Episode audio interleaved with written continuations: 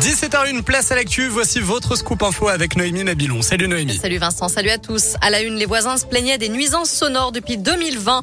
Le gérant d'un établissement de nuit et bar à chicha à Lyon a été placé en garde à vue après des mois d'enquête et de recherche.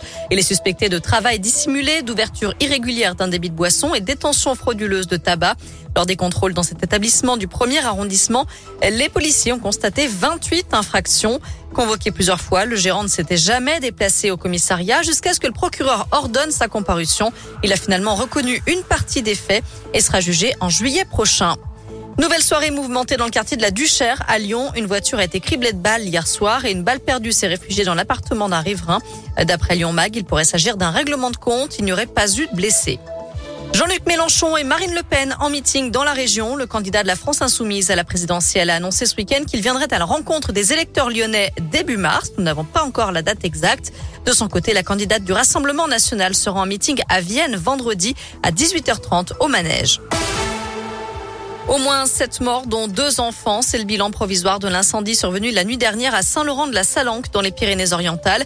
Une explosion s'est produite dans un immeuble et le feu s'est propagé ensuite à deux immeubles voisins. Incendie criminel ou accidentel, il est encore trop tôt pour le dire. Et Gérald Darmanin, le ministre de l'Intérieur, s'est rendu sur place. Il promet que toute la lumière sera faite pour identifier les causes de ce drame.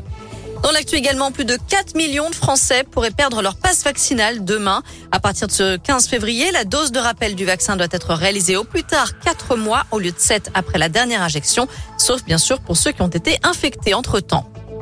Ils font la fierté de notre région. Les Auvergnats Gabriela Papadakis et Guillaume Cizeron ont décroché une médaille d'or aujourd'hui en danse sur glace aux Jeux Olympiques de Pékin. C'est la onzième médaille pour le clan français, la troisième en or. Demain, on suivra notamment le biathlon, le combiné nordique, le ski alpin avec la descente des femmes et le bobsleigh à deux avec le lyonnais Dorian Otterville. Enfin, ce 14 février, c'est la fête des amoureux.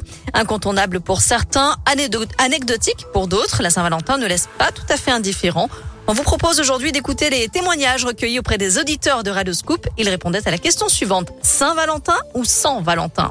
Saint-Valentin, ça fait 5 ans que je suis célibataire. Mon ex m'a vacciné avec les hommes. Avec un Valentin, mais sans Saint-Valentin. La faites pas, sinon il se concentre sur un jour. Je préfère qu'il se concentre sur tous les jours. sans Valentin. Ah oui, c'est trop commercial. Non, la Saint-Valentin avec mon amoureux, c'est tous les jours. Cette année, Saint-Valentin, mais c'est pas grave. Deux, trois potes célibataires et moins de faire un truc sympa, quoi. Faites bientôt nos 10 ans de mariage, donc je serai avec euh, mon Valentin si je ne travaille pas. En amoureux, avec les enfants qui dorment, c'est une très bonne soirée. Plutôt team Saint-Valentin. Un Valentin, mais euh, sans Saint-Valentin je crois. J'ai pas tiré le bon numéro pour ça. Retrouvez ce reportage en vidéo concocté par Adrien Jougler sur nos réseaux sociaux Radio et, Scoop. Et sur radioscoop.com, on vous pose aussi la question du jour par rapport à ça. Sans Valentin ou Saint-Valentin, c'est ça? Eh bien pour l'instant, c'est 65% de sans Valentin. Ouais